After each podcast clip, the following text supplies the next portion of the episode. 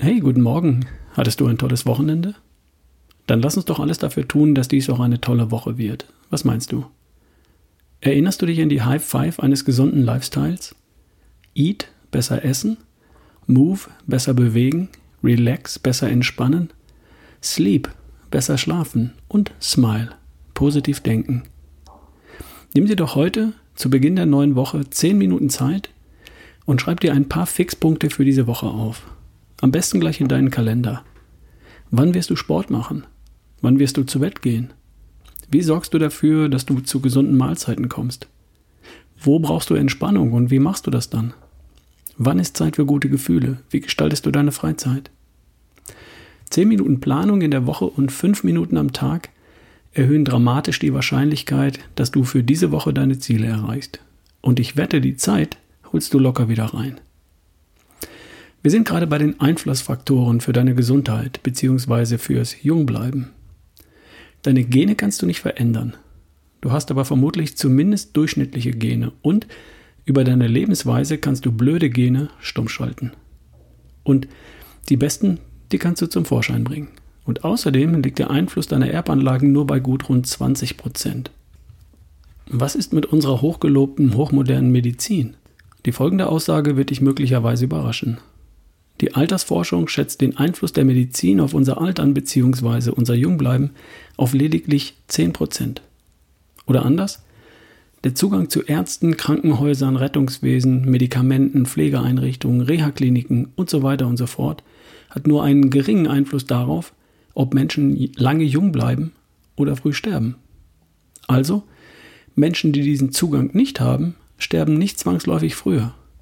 Es sind offenbar andere Kriterien, die viel entscheidender sind als der Zugang zur Medizin. Warum ist das so? Hm. Ich habe hier mal einen Erklärungsversuch. In der westlichen Welt sterben 70 Prozent der Menschen an den Folgen von chronischen Erkrankungen. Das sind Erkrankungen, die etwas mit der Lebensweise von Menschen zu tun haben. Sie gelten als weitgehend erworben.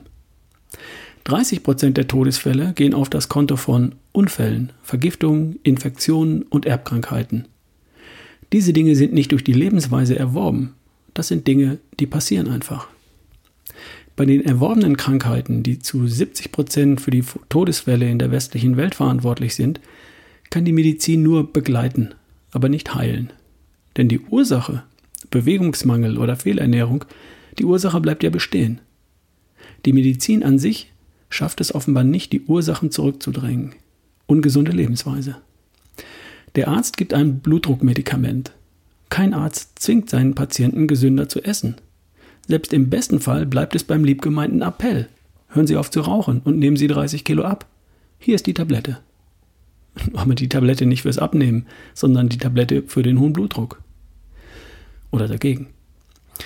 Bei den 30 Prozent, die Dinge, die passieren, da ist moderne Medizin großartig. Niemand stirbt mehr an einem Beinbruch. Wir können heute Menschen retten, deren Haut zu mehr als 50 Prozent verbrannt ist. Für die Haupttodesursache in der westlichen Welt hat die moderne Medizin nur abmildernde oder vielleicht hinauszögernde Lösungen parat. Die Pille, die die Folgen von Jahr jahrzehntelangen ungesunden Verhalten abmildert. Abmildert, aber nicht aus der Welt schafft. Die eigentliche Lösung, Abnehmen, Bewegen, Verzicht auf Alkohol und Nikotin, die kommt nicht vom Arzt, nicht vom Rettungssanitäter, nicht vom Krankenpfleger. Und darum ist der Einfluss unseres Zugangs zur Medizin auf ein langes Leben in Gesundheit tatsächlich gering. Und den Zugang, den haben wir ja. Du und ich, hier in Deutschland, mitten im reichen Westeuropa. Besonders wir hier in Deutschland, auch in Österreich und in der Schweiz. Gerade wieder bewiesen in Zeiten von Corona. Wir haben in den genannten Ländern funktionierende, leistungsfähige medizinische Versorgung und wir haben den Zugang dazu. Da sollten wir dankbar sein. Und Achtung, funktionierend und leistungsfähig in Bezug auf die Dinge, die passieren. Unfälle, Vergiftungen, Erbkrankheiten und Infektionen wie zum Beispiel Covid-19. Auch bei uns nicht sehr erfolgreich, wenn es darum geht, die Ursachen chronischer Erkrankungen zurückzudrängen. Übergewicht, Diabetes und so weiter. Die nehmen auch bei uns zu.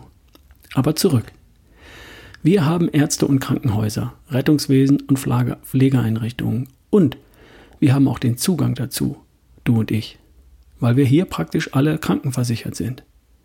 Im Gegensatz zu Menschen in zum Beispiel den USA. Da sind Millionen Menschen nicht krankenversichert oder nur zu einem kleinen Teil. Viele Amerikaner können sich den Gang zum Arzt einfach nicht leisten. Bei uns ist das geregelt. Und dafür sollten wir dankbar sein. Das ist cool. Also, fassen wir für heute mal zusammen. Außer deinen Genen hat auch der Zugang zu Medizin einen gewissen Einfluss darauf, ob du ein langes Leben in Gesundheit lebst. Und dieser Einfluss ist laut Wissenschaft geringer als viele von uns denken. Er liegt nur bei rund 10%. Und diese 10%, die hast du. Gratuliere. Jetzt sind wir zusammen, aber erst bei 30%. 20% die Gene, 10% die Medizin. Morgen sprechen wir über den dritten Einflussfaktor für deine nachhaltige Gesundheit. Und bis morgen wünsche ich dir einen herrlichen, wunderschönen Tag. Lass es dir gut gehen und starte mit Schwung in die neue Woche. Bis dann, dein Ralf Bohlmann.